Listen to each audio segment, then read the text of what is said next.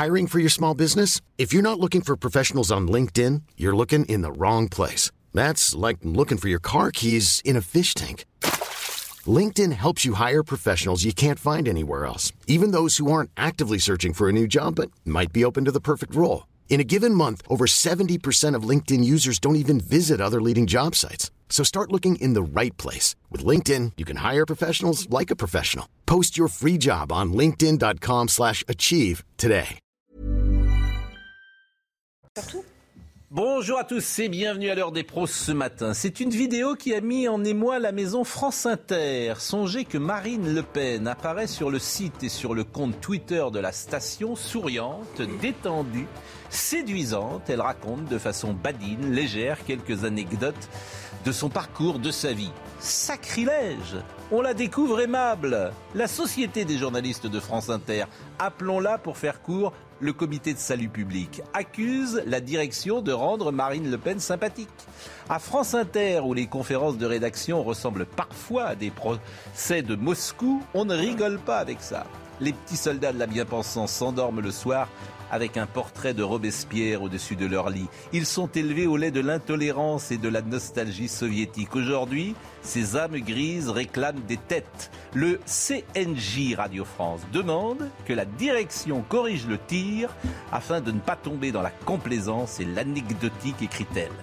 Voilà, Madame, Messieurs, comment est utilisé l'argent du contribuable, entretenir un nid de journalistes pour qui la liberté d'expression est un gros mot. Bonjour à tous. Je trouve que cette affaire est absolument révélatrice et formidable en fait. Parce que quand M6 fait ambition intime avec euh, Karine Le Marchand, c'est un exercice, ou par image, c'est un exercice qui est fait depuis la nuit des temps, où tu interroges un, politique et tu l'interroges un peu différemment, ça se fait à peu près partout. France Inter, ils sont aux portes de la grève. Ils sont aux portes de la grève. Bonjour Marie-Estelle Dupont. Bonjour Philippe euh, Guibert. J'ai découvert que, que Marine Le Pen était un être humain. Exactement. Mais c'est non, mais moi je suis fasciné par. Alors là, le bon, évidemment, les, commentaires ne sont pas les mêmes. Bonjour Robert Ménard et bonjour Jean-Claude Dacier. Vous allez bien travaillé à France Inter. Oui, mais c'est décidément bien changé. C'est une autre époque. une radio d'État. Je voudrais quand même vous montrer cette vidéo qui, franchement, j'allais dire, ne casse pas trois pattes à un canard. C'est-à-dire qu'il ah n'y a rien dans cette vidéo. En fait, il n'y a rien sinon une euh, candidate à l'élection présidentielle qui parle avec légèreté de choses dont elle ne parle pas euh, d'habitude. Voyez la vidéo. Avec un certain humour.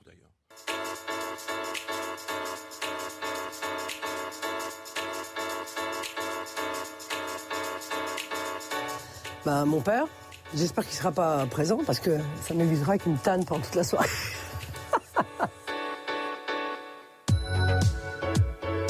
Au boulot. Euh, je pense que ce sera le paquet des mesures pour les jeunes, parce que c'est, euh, à mon sens, quelque chose de très urgent. Euh, le temps de faire voter mon référendum, vous savez, sur l'immigration. Bruxelles, je vais aller leur dire des choses pas très, seront pas très contents d'entendre. Bah, le jour où j'ai explosé, à 8 ans, euh, où notre immeuble a explosé, euh, où on a déposé 20 kilos de dynamite devant notre porte et qu'on s'est retrouvé en pleine nuit euh, sur un, un tapis de verre brisé, sans domicile. Extrêmement ancien. J'ai toujours vécu en fait avec des chats. Oui, je suis éleveuse de chats professionnelle. Oui, je suis agricultrice en quelque sorte, parce que je dépends du ministère de l'Agriculture en étant, en étant éleveuse de chats. Euh, l'école libre, 84. Euh, Ma première réaction, ça a été euh, ce que je lui ai dit, tu feras moins de 10%.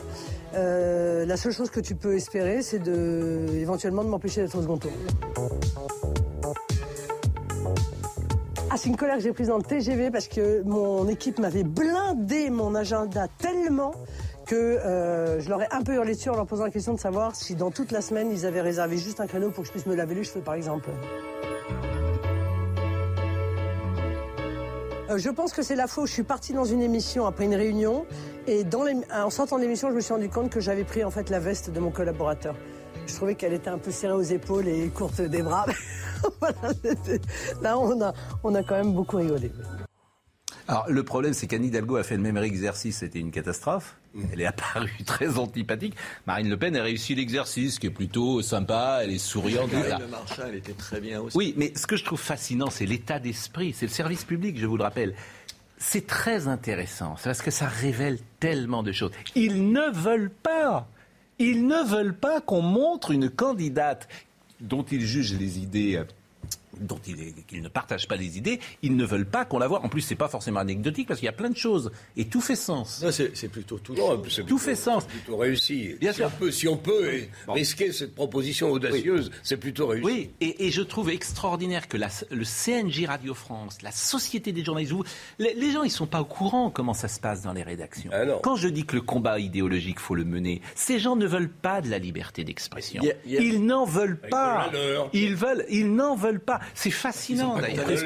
C'est fa... Je vous assure, je trouve ça fascinant. Dans, cette, dans cette prison aussi. Hier, on m'a posé une question. J'ai parlé de vous, figurez-vous, hier dans un média, parce qu'on me demandait ce que je pensais des journalistes. Et je racontais que quand je suis arrivé à iTélé, vous y étiez, vous faisiez le sport à l'époque, et que donc il y avait un seul mec avec qui je pouvais à peu près parler normalement, c'était vous, parce que au-delà de vous, 90% de la rédaction pensait la même chose.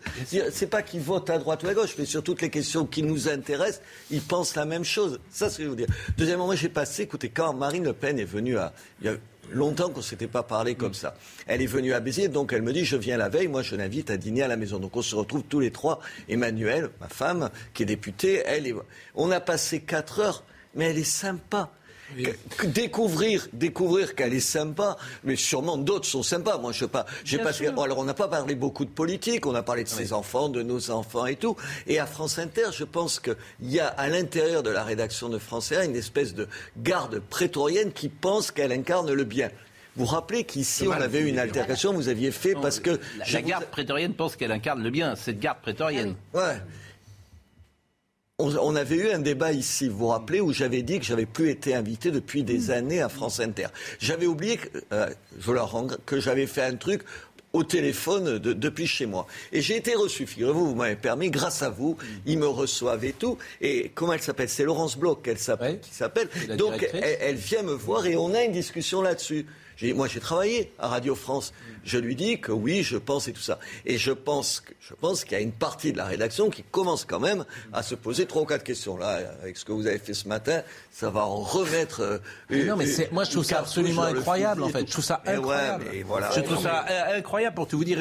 Alors, voyons Guillaume Meurice, qui est un humoriste. En plus, honnêtement, je trouve qu'il a de l'esprit un peu de dérision, Guillaume Meurice, donc il me chambre moi, je, quand, euh, je trouve ça plutôt rigolo, la manière dont il parle. Donc, il m'a interpellé. Il m'a dit, et eh, t'as vu, Pascal Pro, nous aussi, on peut rendre l'extrême droite cool et funky. Après, après cette vidéo. Il a tout été ça. Euh, merci le service public. Euh, Kiboulol, je sais pas ce que c'est, hashtag Kiboulol. Bon, il nous dira euh, sans doute. Mais bon, même lui a fait ce petit tweet. Mais enfin, c'est incroyable quand même que des journalistes. Il y a un problème avec le pluralisme. Euh, Marie-Estelle Dupont. Et, et, qui touche pas euh, que le service public, cette espèce de monopole du bien où mm. euh, il faut absolument lutter contre l'expression de certaines idées. Malheureusement, il est dans beaucoup de médias. Il y a une vidéo qui dure 8 heures sur YouTube de la, je crois, la directrice d'un de, de, groupe concurrent qui explique que les gens étant déjà très fatigués par la crise, il faut pas trop aller contre la parole officielle. et elle fait une conférence de presse à tous ses, à tous ses employés. Et on est un peu sidéré par cette invitation pour le, pour le bien social à se censurer soi-même en tout cas, cette vidéo, tout le monde. Je juste dire un mot sur Marine Le Pen. Je, trouve d'un point de vue vraiment du regard euh, de la psychologue, de la coach, que par rapport à d'autres candidats, elle doit être incroyablement bien coachée parce que par rapport à 2017, elle a fait un travail sur elle. Bah alors elle a fait un travail. Alors elle a fait un travail sur elle. Non non mais monsieur, je ne l'attaque pas du tout. Laissez-moi juste finir. Je, peux juste finir ma phrase. Que les gens sont coachés. Non mais parce que par exemple Valérie Pécresse. Vous gentil avec Marie-Estelle. Je suis gentil. Non mais par exemple Valérie Pécresse, elle a beau être coachée et surcoachée, elle n'y arrive pas. Elle est raide. On n'y croit pas. Euh, euh, elle a, quand elle fait son, podcast où elle dit j'ai été vaccinée, j'ai été vaccinée contre euh, les camps soviétiques quand j'y allais jeune. Et là, elle semble extrêmement naturelle. C'est assez incroyable. Je pense que c'est plus simple que ça. Marine Le Pen, moi, j'ai pas eu que de mon rapport avec elle. Pendant quatre ans, on s'est pas adressé la parole. Je pense qu'elle a pris tellement de coups que la vie, elle, vous apprend à quelque chose. C'est incroyable. Elle a lâché et, prise. Et quand vous discutez avec elle, vous avez le sentiment que, attendez, ce qu'elle dit sur l'attentat. C'est très positif. ce que non, mais elle a lâché prise. Elle a non, non, vous dites coacher, coacher, ça voudrait dire. c'est un mot peut-être qui lui a échappé. Le matin, ce que je veux dire, c'est que je pense c'est pas ça. Elle, a, elle a plus 20 ans et, c'est rude la vie. Et je pense que ça lui donne de l'épaisseur et quelque chose de plutôt sympathique, mais comme plein d'autres gens. Euh, Philippe Guibert, mais c'est surtout qu'Éric Zemmour, là, c'est ça le paradoxe, c'est qu'il a fait du bien. Mais voilà, Éric Zemmour a réussi ce qu'en 40 ans la famille Le Pen n'avait pas réussi à faire. C'est, euh, euh, je veux dire, rendre Le Pen ou le nom de Le Pen agréable dans la, sphère médiatique. Alors justement, Zemmour, pour en revenir à la politique, ce qui est intéressant dans ce qu'elle dit à propos de Zemmour, hmm. elle dit tu vas faire moins de 10%, mais tu hmm. peux m'empêcher d'aller au second tour. Hmm. Si Eric Zemmour fait moins de 10%, elle sera au second tour. Je veux dire, il y a une, petite euh, contradiction dans son propos. Pas sûr. Ah bah, si, si Eric Zemmour passe en dessous de 10%, c'est des voix qu'elle récupérera. Et à ce moment-là, elle sera au bon, tour. En tout cas, c'est intéressant. Moi, je trouve que c'est très révélateur et j'aime bien ces, voilà, ces, événements qui euh, sont révélateurs. J'avais pas euh, prévu de parler des violences et ce qui se passe, je veux dire, en, Bretagne. C'est absolument incroyable. tous les jours, maintenant, on parle de villes qui étaient calmes, on a parlé de Nantes avant-hier, Rennes, beaucoup dans l'ouest d'ailleurs. c'est Brest. Et aujourd'hui, c'est Brest. Eh c'est un quartier de Brest qui s'appelle Ponta-Nézen. Bon, vous allez voir ce sujet absolument formidable de Michael Chailloux. Vous allez voir la France d'aujourd'hui. Et je comprends, c'est toujours pareil. Pourquoi certains électeurs se tournent vers Marine Le Pen et Éric Zemmour? Pourquoi? Parce qu'ils ont le sentiment que les solutions ne sont pas apportées sur le terrain depuis des années. Et ils ont bien raison. Et ils ont bien raison parce que la faiblesse de cet État en tous les domaines n'est plus à démontrer depuis des années. Voyez le sujet de Michael Chaillot. Il donne rendez-vous en dehors du quartier et vous invite à le suivre chez lui en marchant 30 mètres derrière. De sa tour, vue imprenable sur Pontanézen et cette tente adossée à une caravane installée au pied des immeubles. C'est un restaurant sans autorisation euh, ni du maire ni du préfet qui sert aux chiteux. Voilà, uniquement aux chiteux. Depuis dix ans, il occupe ce logement HLM aux premières loges pour assister au trafic de stupéfiants qui gangrène le quartier. Je suis arrivé un vendredi. Le lundi, on me proposait 10 000 euros pour faire la nourrice. Ce qui me fait le plus mal au cœur, c'est euh, d'abord leur situation à eux, à ces enfants qui sont là dans ce quartier, qui euh, n'ont pas beaucoup plus de moyens que moi. Mais dans leur petite tête à eux, il n'y a qu'une espérance, c'est gagner de l'argent et faire du shit. Les rodéos, les tirs de mortier, il n'en peut plus, mais impossible de quitter son HLM de Pontanézen. Je suis prisonnier. Alors je suis prisonnier sans avoir commis de délit, ou peut-être le délit d'être pauvre. Voilà, tout simplement. Selon le commissaire central de police à Brest, il serait une trentaine de fauteurs de troubles à Pontanézen à gâcher le quotidien de plus de 2500 habitants. C'est ça qui est fascinant, c'est-à-dire que c'est une toute petite minorité de gens. Oui, bien sûr. C'est-à-dire que tu peux les sortir du système d'une manière sans doute radicale. Vous qui êtes maire euh, d'une ville, ça se passe à Béziers, ça Il y a ça chez vous? Pas avec cette violence-là, mais bien sûr. Mais il y a l'exaspération, c'est d'abord, oui, vous pouvez les sortir à condition d'avoir des places de prison. Non, mais c'est aussi bête que ça à un moment donné. Ah je veux dire, t'as pas de place de prison, tu les mets où les gens? Tu les condamnes. Moi, je connais un certain nombre de juges. Honnêtement, euh, je ne suis pas laxiste. Aujourd'hui, à Béziers, on a un tribunal qui condamne, qui condamne. Mais les types, ils te disent, je les mets où? Il euh, vous vous rappelez, Macron, il avait promis 20, 20 000 Donc il n'y a pas de solution. C'est la réponse pénale qui manque. Il y, a ça. Il y a, ce premier élément. Il y a le deuxième élément qui exaspère les gens à juste raison. Je vois, ils viennent me le dire. C'est entre le moment où le type est arrêté, parce qu'il y en a quand même qui sont arrêtés, et le moment où il va être jugé, c'est des mois et des mois. On a vu le bus.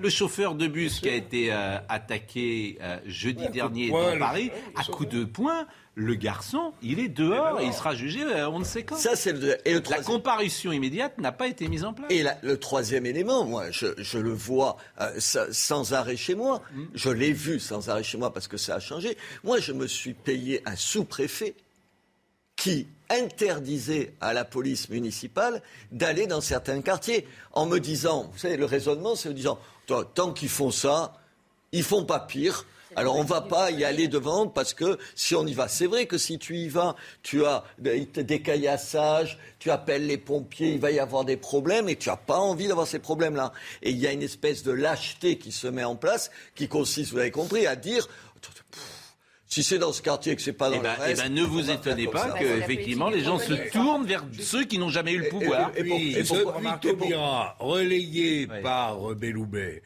la philosophie générale et dominante était, ou est toujours, je le crains, contre l'enfermement. Ça s'est doublé de quoi? D'une absence de construction de places de prison. Les promesses de Macron, 12 000 places, n'ont pas été tenues. Et résultat, tu as raison. Souvent, peut-être pas toujours, hmm. mais souvent, le magistrat fait de la gestion carcérale il rend la justice qu'il peut rendre. Ça ne sert à rien de dire on va le mettre en prison s'il n'y a pas de place. Donc on est dans une situation, et c'est de la faute des pouvoirs publics, ça date pas d'hier, mais quand même le pouvoir actuel n'est pas complètement étranger à cette situation, et qui est quasi ingérable. Et on voit Fleurir, à Nantes, à Rennes, à Brest, demain ailleurs, une situation qui est absolument impossible. Et puis tu as, tu as des gens qui continuent à dire à gauche et tout. Quand moi je me rappelle les tombereaux d'insultes que je me suis pris quand j'ai armé ma police municipale. Comment une police pas armée, qu'est-ce que tu veux qu'elle fasse face à un certain nombre de gens de moins en moins. Euh, euh, quoi Elle est armée, la police à Béziers à, Paris elle est armée, la police bah municipale là-bas. Et non, non, non, c'est pas de moins en moins. C'est ça, la vidéosurveillance. Moi, j'ai encore des gens qui m'expliquent. Dans, dans, mais c'est pour ça que je pense que c'est pas juste un problème de. Quand je vois les gens, la première chose qu'ils me demandent, c'est qu'ils veulent de la vidéosurveillance dans leur rue. Ça règle ah pas tous les problèmes, mais au moins ça fait partie d'un certain nombre de gens. Il y en a à peu près partout de la vidéosurveillance. Hmm. Bon, en tout cas, moi, ce qui me frappe, c'est le lien avec le trafic de drogue. C'est-à-dire que vous avez dit à juste titre, euh, ça touche de plus en plus de villes moyennes, de villes petites qui, il y a 30 ans, étaient Brest, tranquillité totale. Or, si j'ai bien écouté le reportage, et c'est vrai dans la plupart des reportages, c'est le lien quasi systématique avec du trafic de drogue. bien sûr. Moi, je trouve que c'est ça le problème fondamental de la sécurité en France. Une économie parallèle. Et je suis extrêmement déçu que la campagne présidentielle, quels que soient les candidats, pour l'instant, contourne le problème. Parce que je suis d'accord avec vous hein, qu'il y, a un problème de réponse pénale. Mais quand systématiquement c'est lié au trafic de drogue, mm. c'est qu'il y a un problème de trafic de drogue. Il y a aussi des consommateurs. Mais, bien, ça veut dire vous, avez, mais vous avez ça veut dire parfaitement raison, les consommateurs. il y a un moment, il va falloir parler des consommateurs. Bah je suis d'accord avec bah vous. Les cités, les cités, le trafic de drogue dans les cités, il vit pas de l'argent des cités. Il vit de gens qui viennent dans les cités acheter cette drogue-là. C'est bien ce que je veux dire. Sinon, tu gagnes pas d'argent. C'est pas c'est bien ce que je veux dire. Du palier ou de la cage d'ascenseur qui viennent acheter la drogue. Donc le cœur des problèmes de sécurité. Marie-Estelle Dupont. On parle de ces épisodes parce qu'on les voit, mais en fait, derrière ça, il y a toute une capillarité qui ne se limite pas à la question des places de prison. Il y a la question de l'école républicaine pour qu'on ne va pas chercher les jeunes qui sont dans la rue pour les remettre dans l'école. Il y a la question de l'Afghanistan, parce que le premier fournisseur quand même de drogue euh, à la France, c'est l'Afghanistan. Donc ça touche. le premier, c'est le Maroc. et, le, pardon, et le Maroc. Euh, donc c'est un. Donc c'est pas uniquement la question des places de prison. il y a la question de l'autorité, il y a la question de territoire. Les places de prison, ça dépend de nous. Ça dépend de nous. Regardez. Tout à fait. Il y a la question de la conquête des territoires. Pour prolonger ce que dit Marie-Estelle, qui dit qu'il faut remettre les gamins à l'école républicaine, évidemment. Sauf que quand, en tant que trafiquant, vous gagnez 4 000 euros par mois. Bah, bien sûr, exactement. L'école ne fait pas rêver. je retiens de notre discussion ce que vous avez dit, qui est très juste. Le problème central, c'est la drogue et on s'y attaque pas. Bravo pour euh, cela. voilà. Et oui, mais le problème principal. C'est géré à peu près pareil. Oui, mais principal, et il a raison, et à un moment, il faudra parler des consommateurs. Vous voyez le sujet de Régine Delfour également sur les craqueurs. Euh, dans Paris, parce qu'on va déménager les craqueurs. Simplement, euh, les gens ne euh, sont pas tellement enclins à voir venir des craqueurs dans leur quartier. Bizarrement. C'est sur ce terrain, à cheval entre le 12e arrondissement de Paris et Charenton-le-Pont, que les toxicomanes du nord-est de la capitale devraient être déplacés. Cette nouvelle inquiète les riverains. Un quartier assez familial avec pas mal d'écoles. Et du coup, euh, c'est pas très rassurant de savoir que des enfants dans la rue vont pouvoir tomber sur des gens euh, qui n'ont pas les idées euh, très claires, qui peuvent peut-être, je sais pas, devenir un petit peu agressifs. On n'est pas armé. Quand on voit les, qui, la plupart, ils sortent des couteaux facilement. Bon, on a, dans la rue, maintenant, ça devient un peu la jungle. Hein. Le préfet affirme avoir eu l'accord de la SNCF, propriétaire de la friche industrielle. Mais les élus des communes concernées dénoncent cette décision prise sans concertation. L'indignation, la révolte, la colère et surtout euh, l'envie euh, concrètement de se mobiliser. Écoutez, à la fois de la consternation, de la stupéfaction et puis de la révolte. Euh. Et avec le soutien de la mairie de Paris, ils feront tout pour empêcher cette installation. ce temps entre l'annonce et l'exécution, c'est un temps utile politiquement pour y faire obstacle. Nous avons bien l'intention d'y faire obstacle. Une réunion d'urgence du plan CRAC devrait se tenir la semaine prochaine avec la ville de Paris. Ce samedi, un rassemblement est prévu devant l'hôtel de ville du 12e arrondissement. Bon, sujet euh, qui est un fil rouge, euh, évidemment, et que nous traitons. l'exaspération des habitants. Mais, bien sûr. Et alors, dans les petites infos que j'ai repérées et qui, euh, alors je les repérées pour tout vous dire sur le Figaro et Valeurs Actuelles, qui ont fait un sujet hier matin sur ce sujet, mais personne n'en parle. Un individu en Djellaba est entré avant-hier dans la basilique Notre-Dame de la Trinité à Blois. À Blois. Vous avez vu cette information? Personne ne l'a vu, bien sûr. Il a demandé à voir le prêtre et avait une attitude suspecte. Il a euh, la, personne qui, euh, une personne a prévenu la police. La BAC euh, a interpellé l'individu et a trouvé sur lui un Coran et un imposant couteau de cuisine. Ah le procureur de la République estime qu'il s'agit d'un malade psychiatrique. Alors que le drame a été évité de justesse, tout le monde à la basilique évidemment est choqué par la posture de ce procureur, puisqu'il refuse d'ouvrir une instruction. Procureur de la République qui ouvre une restriction parfois dans plein de domaines quand euh, quelqu'un, euh, vous l'avez vu ces derniers temps, euh, lorsque un homme, une femme témoigne par exemple de, contre un individu de ce qu'il aurait pu faire il y a 15 ans ou il y a 20 ans, instruction qui est immédiatement ouverte. Mais là, le procureur, il dit non.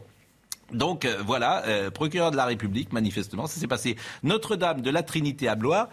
Un homme rentre avec un Coran et avec un couteau, il veut parler au prêtre, mais le procureur dit allez, rangez. Ben voilà, justice française. Qu'est-ce que vous voulez que je vous dise Vous rappelez le nom. et ce n'est que dans Valeurs Actuelles et dans Le Figaro. Hein. Ce n'est que dans Valeurs Actuelles et dans Le Figaro. Vous le verrez, cette information Nulle part. Vous Pourquoi Je ne sais pas. Vous vous rappelez le nombre d'attentats où on a commencé par dire que le mec était un malade mental mm. avant de dire ah oui mais il a crié à la Akbar, ce qui te fait dire quand même que c'est peut-être pas, uniquement un problème. Automatiquement. Comment C'est pas automatiquement un symptôme de la schizophrénie. Voilà, c'est ça. Euh, et, l'homme qui a communiqué les infos que je vous donne s'appelle Nicolas Rouillard. Il est adjoint au recteur de la basilique. Donc voilà, oui, euh, pas passé par l'AFP, c'est passé directement. C'est-à-dire que le Figaro, à l'heure actuelle, eu directement. C'est qu'on ne sait rien, puisque la justice ne s'explique jamais ou très rarement. Parfois, il y a un léger progrès. Certains procureurs tiennent des conférences de presse au cœur du texte, c'est bien. Mais là, par exemple, sur le, sur le voyou qui s'est mis à taper sur l'autobus et puis ensuite sur le chauffeur, le gars s'est retrouvé libre avec une promesse de jugement à venir. Il n'y a pas un mot d'explication. On aimerait au moins comprendre. Et on pourrait même approuver la décision du PROC, à condition de la comprendre et de la connaître. Rien. Circuler, il n'y a rien à voir. C'est ennuyeux. C'est un vrai sujet, ça, de savoir si on donne au procureur euh, le, non seulement le droit, mais le devoir de s'exprimer sur des affaires sensibles. Bah, écoutez, euh, voilà les. Mais on va pourquoi On va peut-être essayer d'appeler euh, effectivement le recteur. je crois huit églises dégradées en janvier depuis le début de l'année, et, et, on nous a expliqué qu'il fallait pas dire joyeux Noël, mais joyeuse fête, parce que il y a beaucoup d'attentats. Une pause. Une pause. Hein. On parlera de la fusillade de la rue d'Isly, qui est un drame, qui reste un drame pour les Français d'Algérie et, le discours hier de Emmanuel Macron. On revient dans une seconde. Euh, nous sommes de retour avec Robert Ménard, euh, que vous connaissez, qui est le maire de Béziers. Euh, on peut peut-être parler de la justice deux secondes et de voir comment les gens perçoivent cette justice. Et je parlais d'un procureur tout à l'heure qui n'ouvre pas d'instruction judiciaire. la perception, avec un sondage qui a été commandé ces derniers jours, vous voyez le sujet de Sophia Doll, justice et sécurité. Sur les 1000 personnes interrogées les 25 et 26 janvier dernier, un peu plus de 9 sur 10 ont répondu oui à la question la justice doit-elle être plus sévère face aux délinquants? Une volonté de plus grande sévérité partagée par toutes les catégories socioprofessionnelles. 89% des 18-24 ans, 88% des cadres ou chefs d'entreprise et 92% des inactifs. Seuls 8% des hommes et 9% des femmes pensent que la justice ne doit pas faire preuve de plus de sévérité. Une quasi-unanimité également en fonction des idées politiques des personnes sondées. 83% des sympathisants de gauche, 92% des personnes se déclarant au centre et 97% des personnes partageant les idées de droite et de l'extrême droite. Seuls 9% de proches de la France insoumise ou 7% des sympathisants du parti Reconquête s'opposent à plus de fermeté de la part de la justice. C'est extrêmement intéressant ça quand même. C'est-à-dire que les gens ont le sentiment les gens ont le sentiment qu'effectivement, euh, les rodéos urbains, en fait, toutes ces petites incivilités qui pourrissent la vie au quotidien. Et le, moi, le chiffre qui m'intéresse le plus là, c'est les 83% de gauche. C'est-à-dire, c'est l'écart entre les gens qui se disent de gauche et qui sont comme tout le monde, qui veulent plus de sécurité, mm. et un discours politique de M. Mélenchon ou de la gauche traditionnelle qui sous-estiment sans arrêt ça et qui voient derrière chaque mesure un peu autoritaire une menace pour les libertés. Ça explique leur combien ils font 4%, 5%. C'est une que la gauche officielle, la gauche officielle ne prend pas la mesure de, son propre de ce que son, le peuple de gauche, comme il disait, pense lui-même. Est-on sûr que le président de la République et son garde des Sceaux prennent cette mesure? Monsieur garde des Sceaux, j'en suis pas sûr. Ah, moi non plus. C'est bien le problème. Et je le répète, je le disais il y a Il est là pourquoi alors? Il y a une philosophie générale de Les prisons, c'est pas bon. Donc on n'en a pas construit. Je ne vais pas répéter. Mais il y a plein de choses qu'il faut. Euh, je veux dire. Ça, c'est lourd. Il y a plein de choses qu'il faut changer, ah, perpétuer. Ça, c'est clair. La perpétuité réelle, il faut la mettre en place. Perpétuité réelle. Il y a des gens qui doivent savoir qui ne sortiront plus jamais. Ça doit être un thème de campagne. De la même manière, tolérance zéro, ça doit être un thème de campagne. le, procès commence aujourd'hui. On calculait hier que même qu'on a la perpétuité, potentiellement, je ne vais pas dire réellement, potentiellement, il peut sortir à 56 ans avec ce qu'il a fait. Alors, ça ne sera pas le cas sans doute parce que les demandes de, remise en liberté seront repoussées. Évidemment. Et tu n'es pas dans la, dans la perpétuité réelle, tu en es très loin. Alors que, comme le dit l'adage bien connu, les victimes, elles, elles ont pris perpète pour de vrai. Elles ont pris perpète. Il y a plein de choses. Il y a le budget, parce que est, par rapport aux autres pays européens, on n'est pas très bon. Il y a la connexion entre la police et, les juges. parce que les policiers, souvent, ils font le boulot, mais quand on est relâché 20 fois, ça n'apprend pas le respect de l'autorité. Et puis, il y a peut-être aussi l'idée chez certains que c'est la prison qui est la réponse magique. Hmm. Je ne crois pas. Je crois que c'est le travail d'intérêt général et la perpétuité. Les pieds noirs. Les pieds noirs, et c'est toujours intéressant de parler des pieds noirs parce que euh, les gens ne comprennent pas euh, toujours ce qui s'est passé en 62. Et même parfois, les descendants de pieds noirs ne comprennent pas, j'ai envie de dire, euh, leurs parents. moi, je me souviens avoir souvent parlé avec Christian Vella à TF1. Il dit, vous vous rendez pas compte de ce qui s'est passé. cest c'est comme si on te dit un jour, toi qui es de Nantais en Bretagne, tu ne pourras plus jamais retourner à Nantes et en Bretagne. et on te le dit en 24 heures. C'est ta terre, tu as grandi là, c'est ta France, et tu n'auras plus le droit d'y retourner. Et effectivement, c'est un traumatisme pour ceux qui ont quitté l'Algérie en 62, qui ont quitté en 24 heures, parfois 48 heures. C'était la valise ou le cercueil. Bon. Et cette euh, lignée des, pieds noirs, elle va s'arrêter d'elle-même, puisque cette génération va, va mourir. Donc les enfants, même les enfants, parfois, ne comprennent pas forcément ce qu'ont vécu leurs parents. Ils sont grandis en France et ils n'ont pas le même rapport, évidemment. Alors, hier, Emmanuel Macron a parlé. Vous étiez à l'Élysée hier? Absolument. Bon. Et euh, on va rappeler ce qu'est la rue d'Isly. Parce que la rue d'Isly, c'est le 26 mars 62. Je vais vous proposer une archive, mais les gens ont oublié ce qu'est la rue d'Isly, parce que c'est les Français qui tirent sur des Français. Et c'est. Euh, je crois que ce sont des. Oui, mais au sein de l'armée, ce sont en fait des musulmans dont on n'a jamais su s'ils avaient été instrumentalisés ou pas.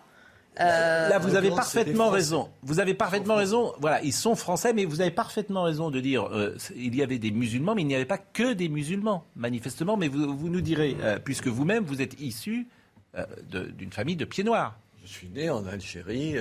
Mais vous êtes rentré quand? En 62, comme tout le monde. mais là, en 62, vous étiez enfant. J'avais 9 ans.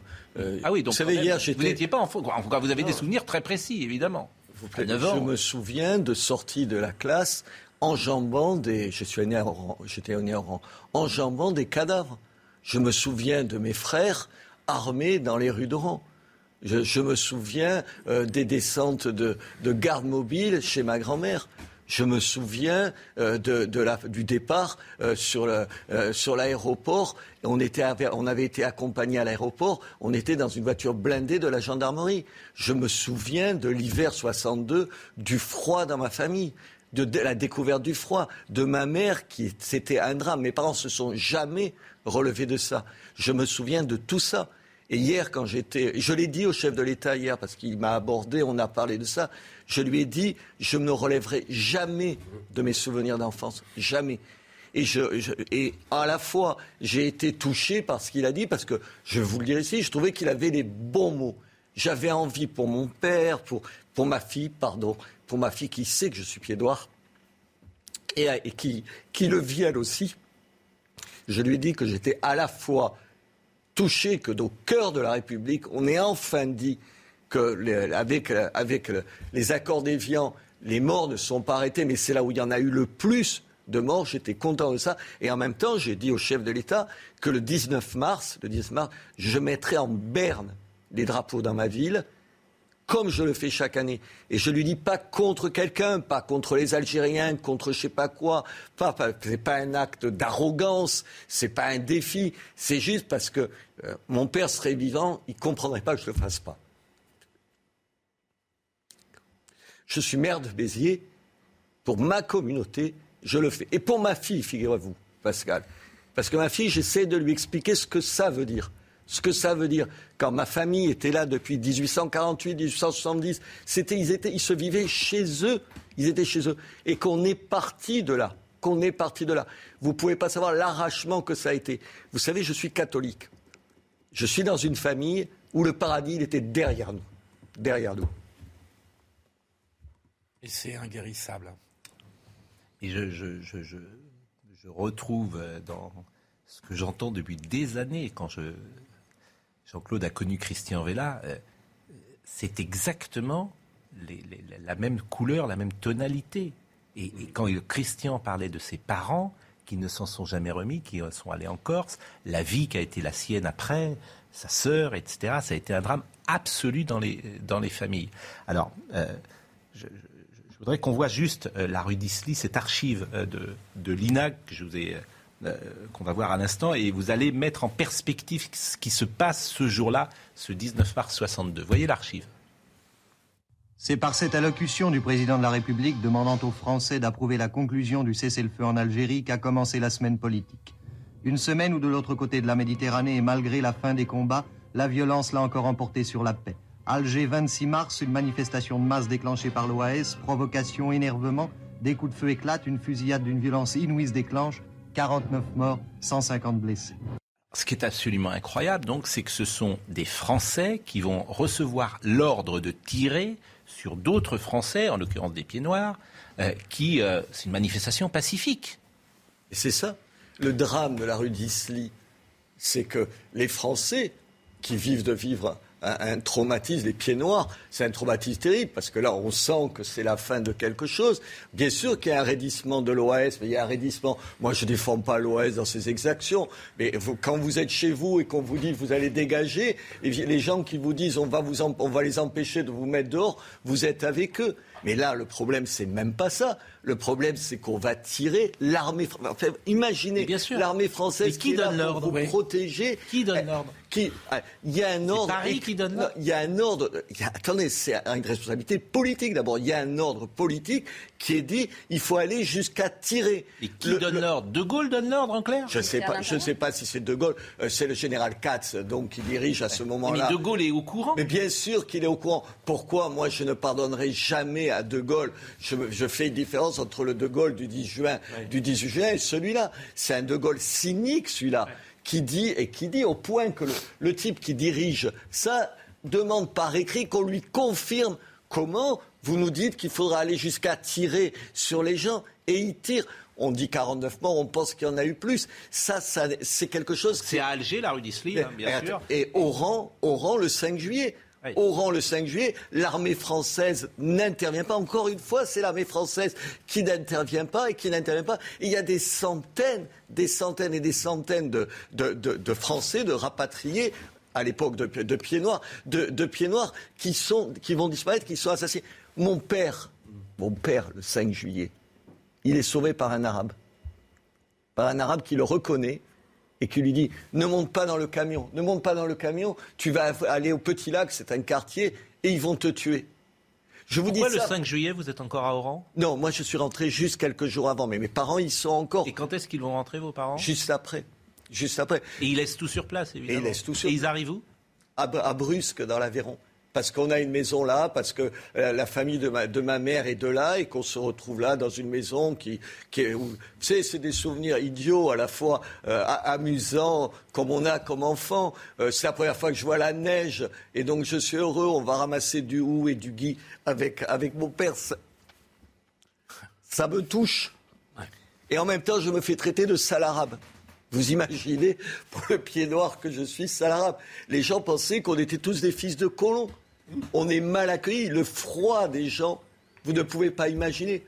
Moi, j'ai eu l'impression. Cette histoire est très peu Ce qui est terrible, c'est que les Français considéraient que vous étiez tous bourrés de pognon, quoi. Oui, absolument, tu vois. cette, histoire, cette histoire, est très peu. Je vous rappelle que les petites gens, le, le, niveau de vie en Algérie, des Européens en Algérie, il est moins important qu'en métropole. Oui, il y a des familles, oui, il y a des gens qui ont été abominables, mais il y a plein de petits gens. Oran, moi je suis d'Oran. Oran, c'est la seule ville où les Européens sont majoritaires. Mais c'est des petites gens, c'est des Espagnols, vous savez. Attendez, le pire, c'est des Espagnols, des Espagnols qui ont fui la guerre civile. Mon père, il était communiste, vous imaginez. Après, il a été à l'Ouest. Comment vous pouvez faire de ces gens-là des espèces d'exploiteurs ou de fascistes ou d'extrémistes? Pas du tout, ils défendent leur pays. Et hier, d'entendre le chef de l'État dire ça, dire ça. On va l'écouter justement. Euh, d'abord, vous avez eu une conversation privée avec lui? Non, après, il on n'a pas privé devant tout le bah, monde. Moi, j'ai pas honte de dire aux gens, même s'ils n'ont pas mon avis, mon avis, que c'était très bien et que ce qu'il a dit. Euh, écoutez ce qu'il a dit euh, sur cette séquence-là et qui est un par impardonnable. Et, c'est vrai que votre témoignage, je le trouve bouleversant, bien sûr. Et euh, ça permet de comprendre, et, c'est toujours pareil, nous, ce qu'on doit faire en priorité, euh, pour, euh, c'est faire comprendre aux gens que, évidemment, aujourd'hui, lorsqu'on prend des lunettes de 2022, les, choses sont toujours noires et blanches. Et tout ce que vous venez de dire permet de mieux saisir, mieux comprendre une situation que même les plus jeunes appréhendent mal. Voyez, écoutez ce qu'a dit le président de la République. En métropole, le drame fut passé sous silence. 60 ans après, la France reconnaît cette tragédie. Et je le dis aujourd'hui haut et clair, ce massacre du 26 mars 1962 est impardonnable pour la République. Toutes les archives françaises sur cette tragédie pourront être consultées et étudiées librement. Ce qui est fascinant, là encore, c'est que c'est le premier président de la République, c'est la première fois qu'on ouvre ce dossier. C'est ça qui est toujours fascinant dans ce Il faut reconnaître un, il a, il a, beaucoup à se faire pardonner. Oui, parce que crime contre l'humanité, et puis on est en campagne électorale. Faut pas être dupe. Faut pas être dupe, oui, bien sûr. essayons d'être positifs. Moi, j'oublierai jamais euh, la colonisation, c'est un crime contre l'humanité parce que ça, euh, j'ai trouvé ça d'une telle injustice, d'une telle caricature insupportable. Bêtise, grosse bêtise. une grosse bêtise. Oui, mais Alors, il y a la campagne électorale aujourd'hui. En même temps, il a eu les mots qu'on avait tous envie d'entendre au cœur de l'État français. Il faut reconnaître quand même à Emmanuel Macron le mérite d'avoir euh, su reconnaître de tous côtés, parce qu'y compris euh, de la reconnaissance de certaines tortures qui ont été commises par l'armée française. Euh, et des tortures. Et, je vous assure, moi, je veux bien que vous parliez de torture quand vous avez quelqu'un dont vous savez qu'il est prêt à faire sauter euh, des gosses et tuer des gosses. Non, non, non, non, non, non. Là encore, là, là encore, je vous assure. est torturé, il n'est pas terroriste du tout. Hein. je, vous, vous avez raison, mais là encore, prendre des lunettes de 2022 pour juger ce qu'est la guerre ce qu'est la guerre. Voilà. Mais bien sûr, il y a le livre d'Henri Alleg, la question, nous sommes d'accord. Malraux, qui était ministre à l'époque, a voulu prendre l'initiative. Je suis d'accord. Il a obligé d'arrêter. Le, livre d'Henri Alleg, euh, voilà, fait ça. Mais mettons toujours les choses en perspective. mettons les choses en perspective. Ce que je voulais dire, c'est que monsieur, quand vous dites ça, quand vous dites ça, il faut. Moi, je, je défends évidemment pas ça. Et moi non, plus. Personne peut défendre ça. mais il faut dire aussi le comportement du FLN en face. Je veux dire, non, non, mais attends, non, non, pas, contraire, moi hein. j'ai pas, j'ai 69 ans. Il y a 60 ans, j'ai quitté l'Algérie. Il y a 60 ans que, je, que j'entends dans la doxa, dans les médias et tout, retenir qu'une partie des choses. Oui, l'OAS a fait des choses qu'il ne fallait pas faire. Le reste, qui a tué le plus d'Algériens Qui a tué le plus d'Algériens pendant la guerre d'Algérie C'est les Français c'est l'OAS ou c'est le FLN qui Le FLN. C'est le. Mais alors, alors disons-le, vous avez compris, on a l'impression, on est les perdants de l'histoire. Moi, je suis dans le camp des perdants. Alors, les perdants, aujourd'hui, ils ont juste envie qu'on leur raconte une histoire qui soit la leur, dans laquelle ils se retrouvent, et pas des mensonges. Mais je trouve que le mérite de Macron, le mérite de Macron a été d'être capable depuis deux ans, parce que là c'est vrai qu'on arrive en campagne électorale, mais depuis deux ans il a donné des, il a fait des discours, il a donné des gestes, et suite au travail de Benjamin Stora, euh, je sais qu'il est très critiqué, mais n'empêche que... Et, à juste titre, le travail de Benjamin Stora, à juste titre, si vous me permettez, choisir Benjamin Stora pour faire, euh, euh, comment dire, pour apporter un témoignage neutre sur cette période, évidemment que c'est critiquable. Oui, mais ça aboutit aujourd'hui au discours qu'a fait Emmanuel Macron. Sauf que, sauf que Emmanuel Macron, il n'est pas sur la ligne de Benjamin Stora, là en reconnaissant. Il y, a un, lien entre les travaux de Benjamin Stora et ce qu'a fait Macron. Il y, avait surtout devant moi Jean-Jacques Jordi qui est un autre historien, qui est un autre historien un peu plus scrupuleux et qui était là. Et quand je l'ai vu, je me suis dit. est quand même très reconnu. Vous pouvez pas dire ça. Ah bah il est reconnu par la doxa. Pardon. Ah mais arrêtez, c'est voilà par le peu de mais voilà, c'est toujours les mêmes. Arrêtez, c'est des militants. Mais ce sont des militants. Bah, arrêtez, mais bien sûr que si, ce sont des militants. Ça s'appelle un militant. Vous pouvez pas choisir les historiens. Mais je vais de dire que c'est ah bah, c'est un militant. c'est des bons historiens. Je constate juste que son travail a amené Emmanuel Macron à avoir ce discours d'équilibre où il a été capable de s'adresser aux blessures de toute ou partie de la population qui ont subi cette guerre d'Algérie, à commencer par la rapatrier, et qu'il a été capable de remettre un peu d'apaisement sur ce sujet extrêmement sensible. Je trouve que c'est un point positif de son. Il a fait la première étape avec le mea culpa parce que c'est vrai Je suis pas sûr que ce soit lui qui ait mis un peu d'apaisement. Mais bon, quand, on Macron... Euh, quand on ah, ah, oui, bah, Macron, oui, mais pas Benjamin Stora. oui, mais c'est dans, la, dans la suite bon. Euh, Excusez-moi. Non, non, c'est pas grave. Non, vous, euh, je, non, je voulais juste dire, quand vous dites équilibre, peut-être la première étape par le mea culpa, parce qu'effectivement, c'est très violent pour quelqu'un que ce qu'il a vécu ne soit pas reconnu par son environnement, mais il ne demande pas non plus la réciprocité, et le vrai apaisement viendrait aussi peut-être d'une réciprocité. Euh, il est... Ça fait aussi un petit peu campagne électorale, puisque ces gens-là sont arrivés, ils étaient un million. Aujourd'hui, il y a des enfants et des petits-enfants qui votent. En tout cas, le régime algérien ne reconnaîtra jamais euh, ce que vous disiez, à savoir les crimes du FLN. Oui, parce que là, il dit, dans, bah l'extrait, il dit on va ouvrir les archives à tout le monde et tout sur les trucs.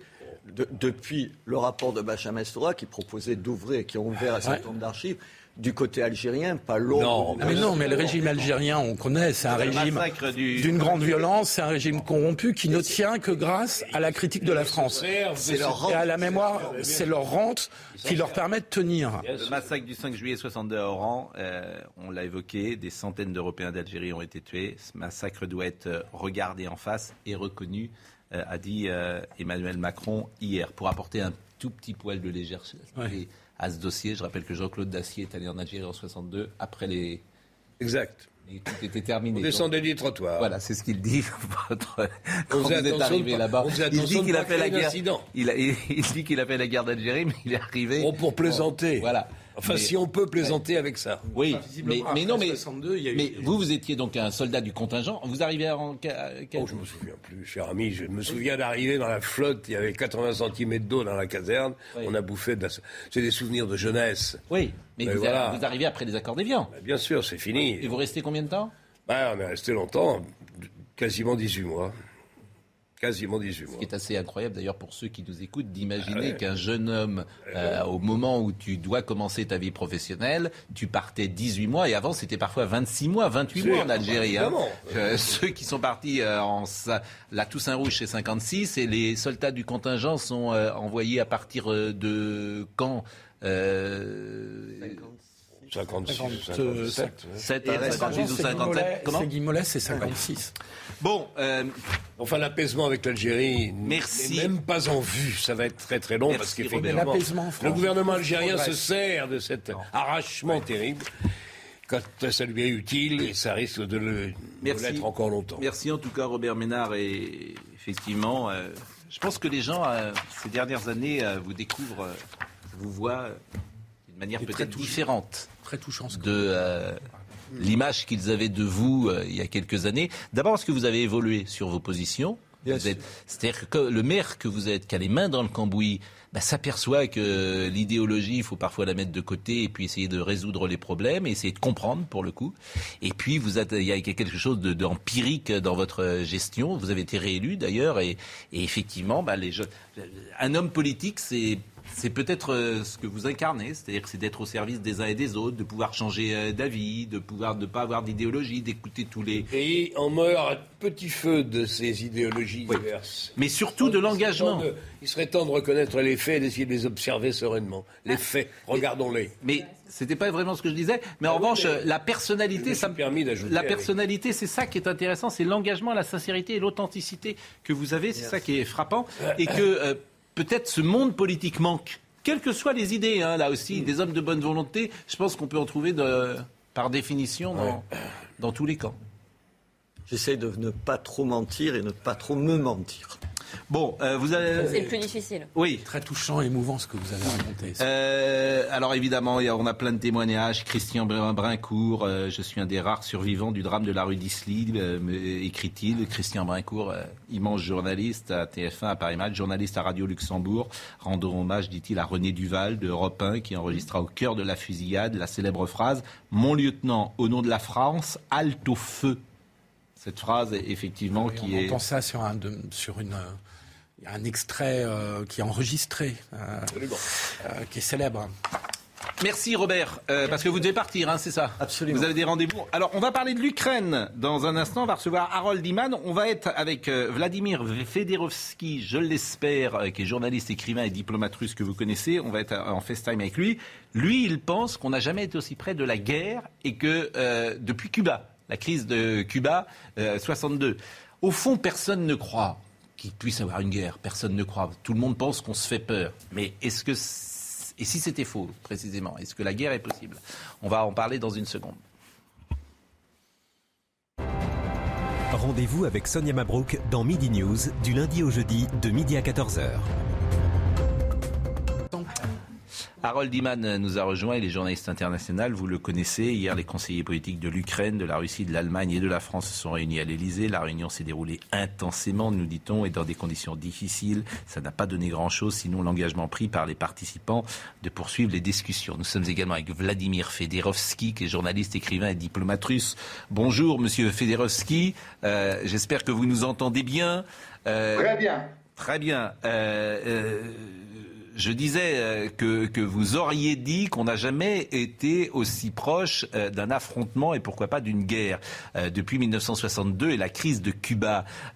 moi, j'ai le sentiment qu'on ne croit jamais en fait à la guerre. J'ai le sentiment qu'on se fait peur et j'ai le sentiment qu'on dit toujours voilà, il y aura un, arrangement qui sera trouvé parce que les conséquences d'un affrontement seront sont, sont, trop importantes. Pourquoi pensez-vous qu'on est si proche de la guerre, Monsieur Federowski euh, comme vous savez, je suis aussi historien. Les guerres commencent souvent malgré la volonté des gens de les commencer.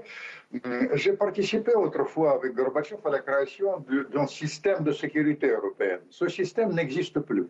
Tout est détruit. Euh, pratiquement aucun accord européen ne fonctionne euh, tout ça, ça nous donne un esprit de confrontation. En plus, par rapport à la guerre froide, euh, vous comprenez, et vous le savez mieux que moi, euh, aujourd'hui, les gens, il y a beaucoup de propagande. Mais pendant la guerre froide, les gens ne croyaient pas à leur propagande. Aujourd'hui, de deux côtés, les gens mentent et croient à leurs mensonges. Alors les décisions peuvent être prises d'une manière erronée. Alors la guerre, euh, Harold Iman, évidemment, ce serait un affrontement, une réponse si la Russie euh, envahissait ou euh, oui, entrait dans l'Ukraine. Il faut rappeler que Ukraine et Russie ont quand même un sort lié depuis 1754. Voilà, que l'Ukraine a souvent été sous l'autorité de, de, de, la Russie. je pense toujours à ceux qui nous... Non, non, non, c'est l'Ukraine qui était... C'est la Russie qui était sous l'autorité de l'Ukraine. Vous avez raison, je ne suis pas un spécialiste euh, de, cette période-là forcément, mais je disais que le, sort euh, de ces deux nations est lié depuis euh, très, très longtemps. Quelle est votre analyse diplomatique, Harold Iman, de ce qui se passe aujourd'hui? Moi, je crois qu'hier, il y a eu une percée, parce que ça aurait pu se terminer en rien du tout. Et l'idée française, c'était de séparer deux dossiers celui du Donbass, vous savez, la petite partie du sud-est de l'Ukraine qui a fait sécession et qui a été aidée en sous-main par des militaires russes pour exister, euh, et la, si vous voulez, la métropole ukrainienne. Donc, cette ce dossier du Donbass devait être réglé séparément. C'est la grande idée française. On est revenu à régler ça et à ne pas toucher au reste. Ne pas toucher au reste. On s'est dit, si ça c'est réglé, on commence à digérer et on passe au grand sujet de est-ce qu'il y aura une invasion russe? Mais elle sera beaucoup moins nécessaire si on règle ce dossier-là. On va écouter Jean-Yves Le Drian euh, qui s'est exprimé hier et puis euh, Gabriel Attal également. Écoutons-les tous les deux. La très grande unité qui existe aujourd'hui entre les 27 qui se sont réunis sous présidence française toute la journée de lundi à Bruxelles. L'unité aussi à l'OTAN. Les entretiens que j'ai pu avoir euh, tant avec le secrétaire d'État Blinken avant-hier ou avec le secrétaire général de l'OTAN hier montrent cette force de l'unité sur trois priorités D'abord, euh, il y aura des sanctions massives contre la Russie si elle porte une nouvelle atteinte à l'intégrité territoriale de l'Ukraine. Nous y travaillons. Mais ensuite, euh, il faut tout faire pour que le dialogue avec euh, la Russie soit poursuivi et pour que nous puissions contribuer à la désescalade. Le président de la République est au cœur des efforts qui sont engagés pour la désescalade qui s'entretiendra euh, à cette fin, vous l'avez dit, avec les présidents Poutine et Zelensky dans les tout prochains jours. Il y a d'abord un objectif de poursuite du dialogue. Évidemment, nous avons toujours été clairs sur le fait qu'il fallait poursuivre le dialogue, qui est évidemment une des conditions de la désescalade, ce qui n'empêche pas évidemment de travailler aussi à des euh, sanctions dissuasives, ce que nous faisons dans un cadre européen, ce que nous faisons avec nos partenaires américains, ce que nous faisons aussi dans le cadre euh, de l'OTAN. Et le deuxième objectif de cet échange, c'est de pousser euh, la Russie à clarifier sa position et la finalité des manœuvres engagées sur ce sujet-là. Là encore, je pense à nos amis téléspectateurs. Tout le monde parle de l'OTAN et j'ai peur que, hélas, tout le monde ne sache pas ce qu'est l'OTAN. L'OTAN, qui est l'organisation du traité de l'Atlantique Nord, l'OTAN, est créée en 1949. Cette alliance instaure un couplage euh, entre l'Europe et les États-Unis qui vise, durant la guerre froide, à dissuader l'Union soviétique de toute tentative d'expansion territoriale. C'est important euh, de le dire. Vous vouliez poser une question à M. Federowski. Oui, euh, bonjour monsieur.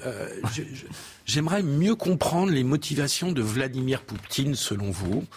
En quoi aurait-il intérêt à ce que la situation dérape de façon guerrière? On comprend bien qu'il y a un jeu de poker menteur, mais est-ce qu'il a vraiment intérêt à aller jusqu'à une invasion de tout ou partie de l'Ukraine? J'avoue que j'ai du mal à comprendre euh, ce qui pourrait l'amener, les avantages qu'il en tirerait. Vous savez, la question est toute simple. Euh, évidemment, euh, autour de ça, il y a un mensonge. Euh, comparable à ce qui se passait autrefois avec l'Irak, avec ce tube de la vaisselle à propos des armes de, destruction massive.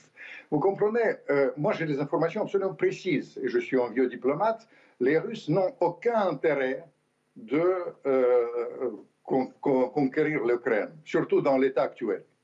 En revanche, ce qui s'est passé depuis 2014, euh, l'armée ukrainienne est devenue beaucoup plus performante grâce aux Américains essentiellement. Elle peut euh, reconquérir euh, Donbass et faire là-bas le nettoyage ethnique, par exemple, tout à fait facile. Poutine l'a toujours dit, si vous essayez de résoudre ce problème d'une manière militaire, surtout de faire le nettoyage ethnique, interdire la langue russe comme vous avez fait le lendemain de votre coup d'État, dans ce cas-là, je ne laisserai pas faire.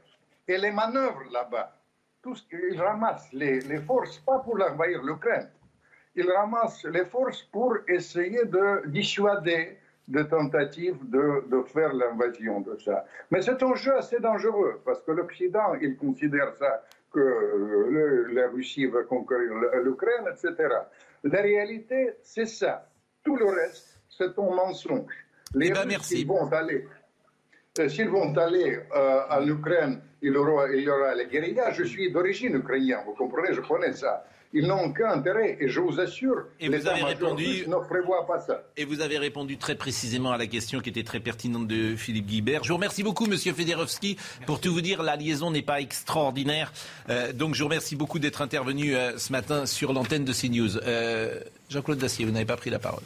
Non, parce que je, je pense que la guerre n'éclatera pas probablement, mais qu'on met toujours en danger tout de même d'un incident qui puisse dégénérer.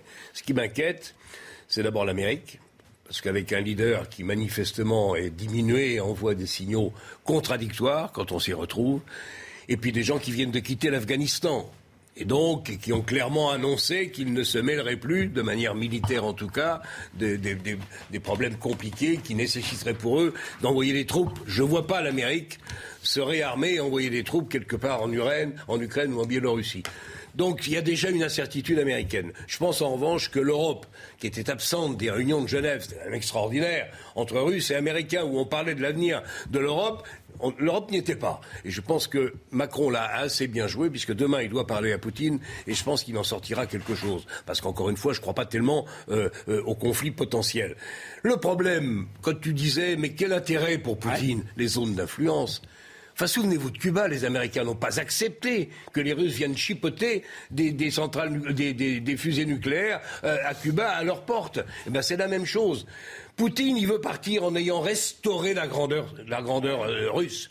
Et il ne supporte pas. Et l'Europe est coupable. L'Europe a proposé, entre guillemets, à l'Ukraine d'entrer dans l'Union européenne. C'était pas dans les accords. Et c'est tout juste qu'il n'a pas proposé à l'Ukraine d'entrer dans l'OTAN. Là, c'est trop pour Poutine. Et donc, il y a un problème de zone d'influence qui devrait se régler. Et je pense que demain, Macron a une, a une carte à jouer. Pour conclure, Harold Iman, la prochaine étape? C'est justement euh, la discussion euh, Macron-Poutine. Et là, Macron euh, joue à l'honnête courtier entre les États-Unis et la Russie. Et c'est un peu comme ça qu'on a remis l'Europe en selle dans ce qui pourrait être un trio.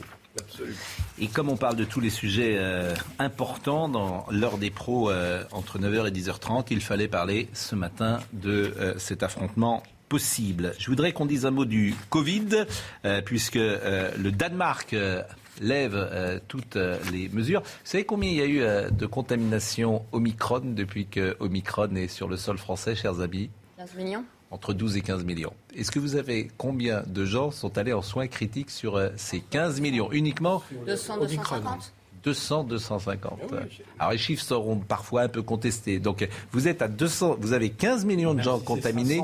bon, vous êtes bon, voilà, vous êtes.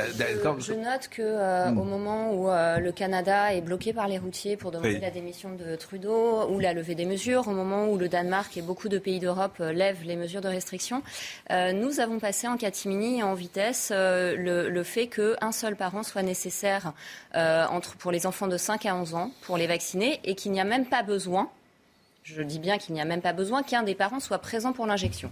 Il peut être accompagné par un voisin, n'importe quel adulte. Euh, ça viole le droit civil et l'éthique médicale. Donc je ne sais pas ce qui se passe en France, mais visiblement, on ne regarde pas trop ce qui se passe à l'étranger. Alors, le Danemark et l'Autriche vont euh, s'apprêter à lever toutes les restrictions sanitaires. Le ministre de la Santé danois estime que le Covid n'est plus une maladie menaçante pour la société. On en est là. Hein. Le Danemark, c'était le pays le plus strict. Et bien sûr, c'est pour ça que c'est intéressant. Mais je parle au professeur Jean Bardin, euh, qui nous a rejoint euh, cette année, si vous voulez. Donc, les autorités, les autorités sanitaires norvégiennes. a changé complètement la Eh bien, alors, qu'est-ce qu'on attend pour tout lever? Eh bien, c'est le problème. Politiquement, c'est un peu délicat, puisqu'on l'a installé. Pourquoi On est quel jour? Jeudi. Eh ben, c'est en place depuis lundi. Eh ben, c'est probablement une bêtise. Eh ben, ils s'en débrouillent. Eh ben, ils s'en débrouillent. Les autorités sanitaires les autorités sanitaires norvégiennes poussent explicitement une stratégie d'immunité collective face à Omicron. Euh, les Allemands euh, sont euh, extrêmement affectés par ce qui se passe. Et effectivement, ce qu'on ne sait pas, c'est Omicron, on l'a. On l'a peut-être sans ah, même le savoir. Va venir. Le problème, c'est qu'on ne sait pas combien de temps cette immunité va durer. Si ça dure 15 jours, 3 semaines, on est mal barré. Espérons que ça durera quelques mois, mais il ne faut pas, faut pas se raconter d'histoire. On s'installe dans une situation quasi endémique, et probablement que l'hiver prochain, il va falloir repasser à la piqûre. Vous rigolez, mais vous êtes sérieux Vous verrez. Ah ben je le crains. Mais vous le crains. Mais enfin, Une nouvelle vaccination l'hiver prochain, probable.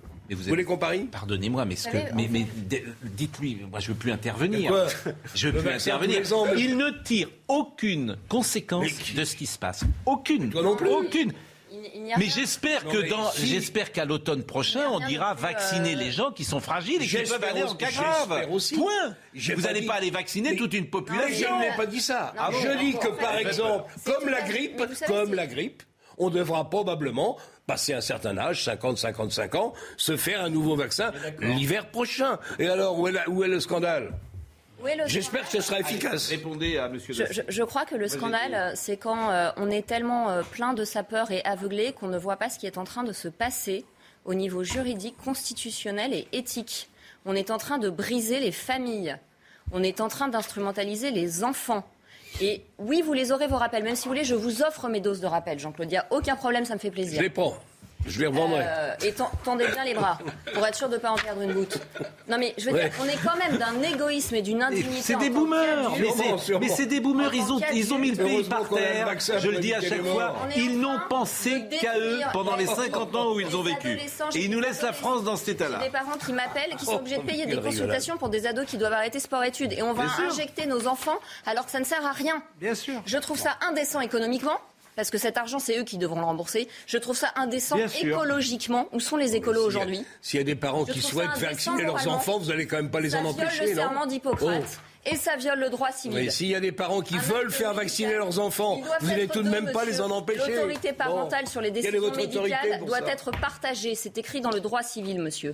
Bon. Eh oui, mais oui. Est-ce qu'on peut dire tout de même, juste, que les chiffres que vous avez cités tout à l'heure, euh, Pascal, sur le très faible nombre de personnes en soins critiques, il y a aussi, c'est aussi en partie grâce au vaccin, bah, sûrement, sur les personnes âgées et fragiles. évidemment. Moi, je suis content. je, suis d'accord avec vous que ce vaccin est très décevant. ce que vous dites, en fait, vous n'en savez absolument Rien pour Omicron. Vous n'en savez rien. Ah bah pour Omicron, je suis d'accord qu'on est. C'est tout. Mais on, parle d'Omicron. Je suis d'accord avec toi. Vous n'en savez absolument rien. Et espérons que ça nous donnera une certaine. Vous vous rendez compte que moi, je vous ai expliqué. Je vous ai expliqué ici. On sait. Vaccin, oui. Oui. Mais mais mais sauf qu'Omicron ne fait pas de forme grave. Mais bon. Il en fait beaucoup moins. Peu. Il en fait pas moins. Il n'en fait pas. Pas beaucoup. Donc pas, il n'en fait pas beaucoup moins, il n'en fait pas. Il y a des hospitalisations qui durent 24 heures. Mais je me souviens s'être affronté sur ce plateau avec vous sur le terme de vaccin. Je vous avais lu la définition du mot vaccin euh, sur le Larousse. Que ce, mm, comment dire, ce, vaccin n'est pas un vaccin. Qui l'a dit c'est pas moi, c'est Delfrécy. Il a dit, c'est, vous voulez qu'on le réécoute? Il a dit, c'est pas un vaccin, mais c'est quand même un vaccin, tout en n'étant pas un vaccin, etc. C'est pour ça qu'il faut. il a parlé de médicaments. grande clarté. il a parlé de. Et comme le soulignait très justement Yvan Ruffol, ce qu'a dit Delfrécy, comme c'est pas dans la doxa, c'était repris nulle part, en gros. Nulle part. Il l'a dit sur France Info le matin, les gens ne l'ont pas repris. C'est ça qui me fascine toujours. La vérité, c'est que c'est ah pas bah, un vaccin. J'ai écouté aussi sa dernière phrase. C'est-à-dire que ça ne... il y a 500 000 contaminations par jour, donc il n'empêche pas la, la Pascal, soyons, soyons parfaitement honnêtes, tous. La dernière phrase de Delfrécy, il s'est rendu compte que, effectivement, vaccin, vaccin, médicament, ça posait quelques ah problèmes il a bien répété dans sa dernière phrase que le vaccin était indispensable et qu'il fallait continuer de oui, parce que pour les formes graves. Écoutez quand vous bon, Sur les formes graves, il faut les formes ça à ce vaccin. Mais qui fait des formes graves, cher ami? Les personnes de plus de 50. Eh bien, eh bien, depuis le départ, la stratégie est mauvaise. Depuis le départ, la stratégie est mauvaise. Il fallait uniquement cibler la euh, elle était, population. elle est devenue mauvaise. Ce que je dis est tellement évident que je m'étonne qu'on ne le fasse pas. Pascal, elle est devenue mauvaise dans la mesure où on croyait, mais là on s'est trompé, que le vaccin allait limiter la transmission et que donc ça pouvait contribuer à l'immunité collective. Alors quand vous dites on s'est trompé, moi je vais vous dire on s'est trompé. je remets aussi en doute ça. C'est-à-dire que bon, euh, ah, il le savait peut-être. Ils ne pouvaient pas le dire, et puis le réel les a rattrapés. Aujourd'hui, ils disent Ah, on a découvert que ça freinait l'immunité. Oui. La réalité, c'est que les tests ont été ah, faits écoutez, avec variants, oui, pas avec Omicron. Vous, me permettrez, vous me permettrez d'être méfiant sur ce, non, mais il faut, me dit. Je pense qu'il y a un domaine et qu'on a quand même reconnaître les faits, mais il faut être méfiant, tu as raison. Je vais juste rappeler une évidence, je pense qu'il y a un domaine qu'on a quand même peu exploré, c'est la notion des conflits d'intérêts aussi. Oui, alors ça, c'est encore autre chose, mais je ne veux pas rentrer là-dedans. oui, mais il y a des archives intéressantes. Il y a des archives intéressantes. Il y a, des, il y a des choses qui aident à se faire une opinion, pour le dire poliment. Bon. Ouais. Il faut, dire, faut, mettre tout sur la table. Ou, c'est trop ou pas assez parce que. Faut dire les bon, moi, par exemple, euh, j'en ai pas de conflit d'intérêt. J'ai pas d'enfants entre 5 et 11 ans. Ils sont plus âgés ou moins âgés. Donc faut pas euh, voilà. Quand je dis que c'est une honte, c'est parce que je vois les dégâts. Vous voulez voir euh, le petit sujet sur le Danemark? Parce qu'on l'a pas vu. Voyons le sujet sur le Danemark un peu. Au 25 janvier, on comptait en France plus de 5000 nouveaux cas pour un million d'habitants. 7158 au Danemark. Proportionnellement à la population, le royaume nordique est donc plus touché par le Covid que la France. Pourtant, et malgré un timide allègement des mesures mi-février, le passe vaccinal est entré en vigueur ici. Au Danemark, il n'y aura plus aucune restriction dans cinq jours. À partir du 1er février, le Danemark sera à nouveau ouvert, complètement ouvert. Cela marque une transition vers une nouvelle ère pour nous tous. Nous sommes prêts à sortir de l'ombre du coronavirus. Nous disons au revoir aux restrictions et bienvenue dans la vie que nous connaissions avant le coronavirus. Terminé donc le pass sanitaire et le port du masque, entre autres. Mais les autorités sanitaires danoises jugent la couverture vaccinale suffisante 80% des habitants sont entièrement vaccinés, 60% ont reçu une dose de rappel. Au 1er février, il sera seulement recommandé de s'isoler pendant 4 jours en cas de test positif. Le port du masque, lui, conseillé uniquement.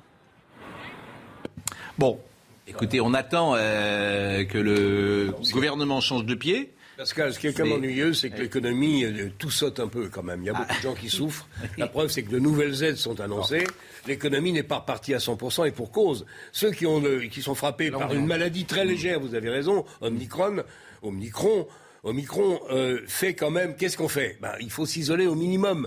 Si on a quelques symptômes, ce temps-là, vous n'allez pas au boulot, c'est compliqué pour les enfants, etc. Oui, mais il n'y a plus personne. On n'est pas encore complètement sorti. Je vous assure, aujourd'hui... Euh, confinement Voilà. Et pourquoi? Non, il ne faut pas exagérer. c'est le cas? Ça n'a jamais aussi Parce qu'on prend des mesures qui font plaisir aux gens qui n'affrontent pas leur peur. si on avait moins peur, on ferait moins de restrictions. Si on faisait moins de restrictions, on ne foutrait pas l'économie par terre. En tout cas, on, bon, on peut attendre que le gouvernement retire le pass vaccinal. Eh ben, je suis heureux de vous l'entendre dire, cher ami. Maintenant, ils vont le faire à la fin se donne quelques semaines. Je suis pas sûr, je suis pas sûr. Dans le planning de l'Union européenne depuis 2019, il y a le fait d'arriver en 2022 à un passeport vaccinal pour le citoyen européen. Donc, pour l'instant, il y a des pays qui reculent, mais je pense qu'on n'est pas du tout au bout de cette logique-là. Vous vouliez dire un mot euh, sur euh, le scandale des, des, EHPAD et, notamment euh, l'affaire Orpea. On a découvert, c'est effrayant ce qu'on a découvert ou pas d'ailleurs parce qu'on l'a découvert. On est quand même nombreux à avoir des personnes très âgées autour de nous et à savoir qu'il il y a une gamme de, de, de, problèmes qui va de la négligence à la, à la violence grave. Il y a trois types de violences en EHPAD, en fait. Il y a les mm. violences euh, physiques et sexuelles, parce que ça arrive très malheureusement qu'il y ait des abus sexuels, mais, mais aussi euh, des hématomes. Il faut regarder si vous pouvez, quand vous allez voir quelqu'un... mais qui, euh, sur, sur des gens de 80-85 ans, mais qui pratiquent ces violences vous savez, sexuelles les, les, pervers ont de l'imagination. Hein. Il y a des violences sur des handicapés, sur des enfants, sur des personnes âgées. Quand quelqu'un peut pas se défendre, ça excite l'envie d'être sadique chez certains. Mm. donc il y a ce type d'abus. Il les, il y a les violences, il y a les violences par par humiliation verbale, par exclusion d'une personne âgée parfois, dont on se moque. Et puis il y a les violences médicamenteuses quand on donne pas assez ou trop d'un médicament. Euh, je pense que le, le, livre a le mérite de pointer aussi tout le problème systémique qu'il y a par rapport à ça. C'est-à-dire que les, les, gens qui sont dans le care sont mal payés et mal formés. Voilà, alors je m'arrête là si on n'a pas le temps d'en dire plus, mais c'est un sujet important puisque nous avons beaucoup, beaucoup, beaucoup de personnes âgées euh, à charge dans notre société et les EHPAD ne seront pas la solution pérenne. Je voulais qu'on... Euh... augmenter le nombre de personnes âgées. Je voulais qu'on soit avec Cyril Hanouna pour euh, à ce moment de l'émission. Monsieur Hanouna? Comment ça va, monsieur Pro? Où vous êtes? Bah là, bah, je travaille. Euh, tu crois quoi? J'ai une émission ce soir, mon Pascal. Et moi, et moi je fais quoi? Je, je, suis dans mon bain? Mais toi, t'es tout, le temps sur, es tout le temps sur le plateau. T'es comme moi, toi. En fait, t'as un, un, studio là-bas. c'est possible, oui. Monsieur Nedjar m'a mis un petit lit de camp. Il a un tatami. Et, donc, j'ai le droit de faire. Un jour, on sera en colocation, mon Pascal. Je vais prendre un petit truc juste à côté de toi. Bon, euh, pourquoi vous avez euh, Jean-Luc euh, Mélenchon ce soir, mais surtout pourquoi vous avez Éric Zemmour? Vous faites de nouveau un débat entre les deux? Non, pourquoi j'ai Éric Zemmour? Bah Parce que ça va être de plus en plus comme ça dans Face à Baba. Hein. en fait, on avait Jean-Luc Mélenchon, on aura huit, personnes en face de lui, quatre qui sont plutôt pour et quatre qui sont euh, plutôt contre. Donc il y aura des débats. Et puis on s'est dit pourquoi pas mettre euh, Éric Zemmour euh, sur le, premier face à face face à Jean-Luc Mélenchon. Et Jean-Luc Mélenchon, c'est aussi un, souhait de Jean-Luc Mélenchon. Il avait envie de, redébattre avec Éric Zemmour. Donc Jean-Luc Mélenchon était, était partant pour ça. j'ai contacté les équipes d'Éric Zemmour et les équipes d'Éric Zemmour m'ont dit bah ok on, on est chaud. Et Jean-Luc Mélenchon voulait aussi débattre avec Valérie Pécresse, avec Marine Le Pen.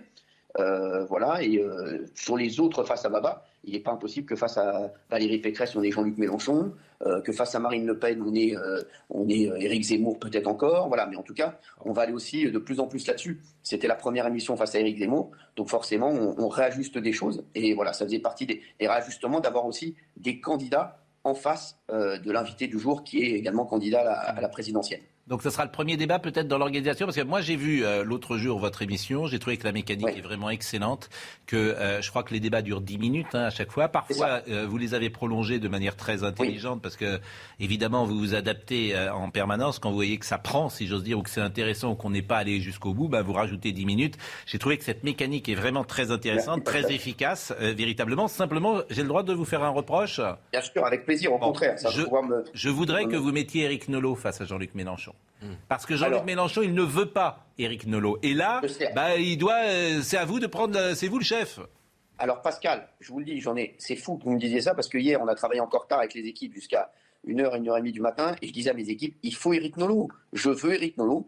Ils m'ont redit le souhait de, Zemmour, euh, de, de Jean-Luc Mélenchon de ne pas vouloir Éric Nolot en face de lui, mais je vais quand même retenter une dernière fois quand même, vous avez raison, parce que je pense qu'il faut qu'ils se parlent un moment les deux. Et euh, je pense que ce serait vraiment bien qu'on ait Eric Nolot. Je suis il complètement en a peur, Jean-Luc Mélenchon, il en a peur. Pourquoi? Parce que vous le savez euh, comme nous tous, Éric Nolot est très performant, très intelligent, très précis. Donc il va le mettre... Eh bien justement, il y aura match, si j'ose dire. Mais il ne faut jamais refuser le combat. En plus, il n'y a pas de raison. La seule raison qu'il a, c'est parce qu'il est euh, trop fort pour lui. Ça, c'est pas bien. Euh, non, alors il, dit, qu'il y a d'autres raisons. Il dit que ça a été trop loin sur les réseaux. Il y a eu trop euh, d'insultes entre les deux. Mais je pense qu'aujourd'hui, je suis complètement d'accord avec vous, Pascal. Il faut qu'on essaie de changer aujourd'hui ça. on a la journée pour le faire. Et je vais essayer de convaincre Jean-Luc Mélenchon. C'est ça qu'il faut faire, oui, à mon avis. En plus, Jean-Luc Mélenchon, vraiment, il a peur de personne. C'est un, un, débatteur incroyable. Et je pense que ce serait génial de les revoir tous les deux. En plus, qu'ils puissent se parler. Parce que là, ils ne se parlent plus. Et euh, je pense que c'est bien qu'ils se parlent ce soir. Écoutez, on va essayer, mais en tout cas, c'est une très bonne remarque et on va faire le max. Je vous tiendrai au courant dans la journée. Alors, je vous ai préparé un petit florilège parce que parfois, euh, certains disent euh, pourquoi les gens vont-ils chez Hanouna? Et je pense que les politiques ont raison d'aller chez Hanouna parce qu'ils touchent un public qui ne regarde pas forcément les émissions politiques et ils le voient d'une manière différente, mais d'une manière, comment dire, j'ai envie de dire, digne. C'est-à-dire que ce qui se passe, la première émission, c'était extrêmement intéressant. C'était parfois différents, pas toujours d'ailleurs, il y a des points communs entre des émissions classiques euh, euh, politiques, mais ça permet effectivement d'avoir une ouverture sur un autre public. Je vous ai préparé un petit florilège de gens qui sont passés chez vous, politiques, écoutez. Merci. Je ne sais pas si je me trouvais sympathique. En tout cas, en tout cas, vous, le montriez. effrayant parce que quand on parlait déjà, mais je ne pensais pas que vous deviendriez ce leader d'extrême droite que vous êtes aujourd'hui. Mais on va parler. Non, mais oui. Leader d'extrême droite. Oui, monsieur. Vous savez, vos ancêtres appelaient le général de Gaulle fasciste. Donc, il reste le dernier. Regardez. C'est qui le dernier François Hollande. Euh, Rassera de Rassera. Vous connaissez mon âge, j'ai 69 ans. Donc j'ai traversé une vie en voyant des situations complètement différentes. Qu'est-ce que vous répondez à ça, Marlène? Moi, Quand on dit que c'est pas digne du gouvernement relou, parce qu'il y a plein de gens aussi qui ont dit ça sur oui, bon, c'est un gadget. aussi c'est pas digne du gouvernement d'aller dans des émissions. Enfin voilà, c'est pas ma préoccupation. En revanche, je suis très sensible à ce que vous dites sur le fait de pas minimiser. Moi, je me suis beaucoup battue contre l'appellation frotteur, en disant c'est pas des frotteurs, ce sont des gens qui commettent des agressions sexuelles. Bon anniversaire. Bonne millième. J'espère venir comme président pour la 1500e. Ah bah, 1500e, ça serait parfait. Ce serait pas mal. Je, je sais, je sais pas si on va y arriver, mais bon. Moi, je ferai tout pour d'ici le 7 mai. Bon, ça c'était avant la présidentielle. Est-ce qu'il va venir Emmanuel Macron euh, chez vous? Alors pour l'instant, il n'est pas candidat, donc s'il se, présente, présente, a priori, il le sera.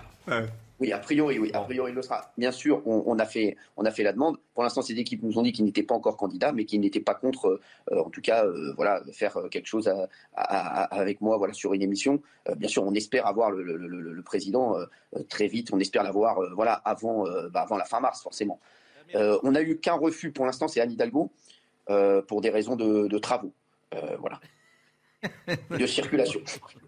Merci en tout cas, parce que c'est eh vrai que moi je regarde votre émission euh, tous les soirs. C'est vrai qu'elle a beaucoup évolué. C'est une émission aujourd'hui d'actualité euh, qui traite des sujets d'actualité, des sujets que nous traitons nous aussi, mais d'une manière parfois différente, avec des chroniqueurs différents, des éditorialistes différents. Et euh, c'est très intéressant. D'ailleurs, vous battez des records, records sur records en ce moment. Pourquoi? Parce que les gens sont passionnés par l'actualité. c'est ça la vérité. Merci. Pascal, Pascal tu dis un truc qui est vrai c'est que les jeunes sont passionnés par l'actualité. Évidemment. Les 15-24 ans, on fait des records tous les jours alors qu'on est sur l'actu à fond. Bah, évidemment, et vous avez eu euh, euh, Didier Raoult. Franchement, c'était formidable. Et l'interview que vous avez faite avec Didier Raoult était vraiment très intéressante. C'est très intéressant. Vraiment, je peux pas. Merci Pascal. Et je vais tout faire pour avoir Eric Nolo ce soir. Je vous tiens au courant. Je vous embrasse. Merci, merci à vous. On va terminer par euh, ce drame, euh, et évidemment, euh, c'est la une de Paris Match, Gaspard Huliel, un destin brisé, l'hommage d'Isabelle Huppert. Il y a un très joli papier, il avait l'aura des vrais stars de Philippe Labro, qui retrouve, j'allais dire, un journal dans lequel il a souvent écrit, beaucoup écrit, l'ami Philippe Labro. Et c'est vrai, je le dis à chaque fois, que Patrick Mahé est aujourd'hui le directeur de Match et que et que Match a, retrouvé son ADN, son ADN historique et, Match est passionnant à lire ces derniers jours. Euh, devant l'église Saint-Eustache à Paris, euh, Olivier Benkemoun est là. Euh, Gaspard Huliel avait 37 ans, c'est l'âge de Rimbaud. Il avait également l'âge de Gérard Philippe. Exactement, de Gérard Philippe. et il est né, plus exactement, Gérard Philippe est, est, mort le jour où Gaspard Huliel est né. Euh, au mois de novembre. La mort a frappé haut, avait dit euh, à l'époque. Euh, avait-on dit à l'époque à, la mort de Gérard Philippe. Vous êtes devant l'église de Saint-Eustache, Olivier. Oui. Oui, Pascal. Bah, il y, a, cette, y a cette photo qui a été mise juste devant, qui a été placée devant l'église, devant l'entrée sur le, sur le côté, qui est une photo en, noir et blanc. je ne sais pas si on, la voit sur le plan large du photographe Renaud euh, Montfourny. Et, euh, et voilà, c'est très émouvant parce qu'en en fait, il y a toute une nouvelle génération d'acteurs qui sont là. Il y a Jérémy Régnier, le, le, meilleur copain. Il y a, euh, j'ai vu Alex Lutz, j'ai vu Raphaël Personnaz. Bon, c'est des gens qui auraient pas dû être confrontés à, la mort d'un garçon, d'un comédien avec qui ils ont joué, qu'ils ont rencontré, qui était leur ami, qui a 37 ans. C'est presque, dégueulasse. C'est à 37 ans le destin d'une vie qui est brisée de, cette manière, alors que eh finalement, ça faisait 20 ans, 20 hein, ans que Gaspard Huliel accompagnait nos vies, puisque vous le savez, il a, commencé très, très jeune et, très tôt. Et voilà, c'est cet hommage un peu, euh, un peu étrange qui a assommé tout le monde, qui, va, se, jouer ici, euh, dans cette église qui est immense, qui peut accueillir jusqu'à 1000 personnes. Je crois que c'est le nombre d'invités qui était attendu. Puis il y aura un image plus plus intime euh, qui se déroulera ensuite au, Père Lachaise. À Saint-Eustache, il devrait y avoir peu de prise de, parole. En revanche, au, Père Lachaise, ce sera les copains qui, diront des, textes qui, euh, qui ont été écrits. Il y aura de la musique. Voilà, ça, va se passer en, deux temps, mais c'est assez étrange de voir cette jeune génération, encore une fois, de comédiens qui, voient partir l'un des leurs et qui ne devraient pas en fait.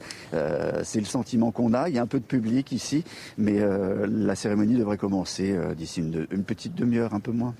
Merci Olivier. Destin brisé, famille foudroyée. Il était beau, il était jeune, il avait la gloire, il avait la réussite et il est décédé la semaine passée. Euh, merci, merci beaucoup. Euh, Arthur Muriot, euh, je vais le remercier, comme Audrey Missiraka qui était à la réalisation aujourd'hui, Guillaume qui était au son, David Tonnelier qui était à la vision. Merci à Marine Lançon également et Arthur Muriot. Jean-Marc Morenini, j'imagine nous pourrons. Euh, il y aura des directs entre Saint-Eustache et Jean-Marc Morandini. Rendez-vous ce soir. Jean-Marc Morandini dans une seconde. Merci. Retrouvez ce programme dès maintenant sur cnews.fr.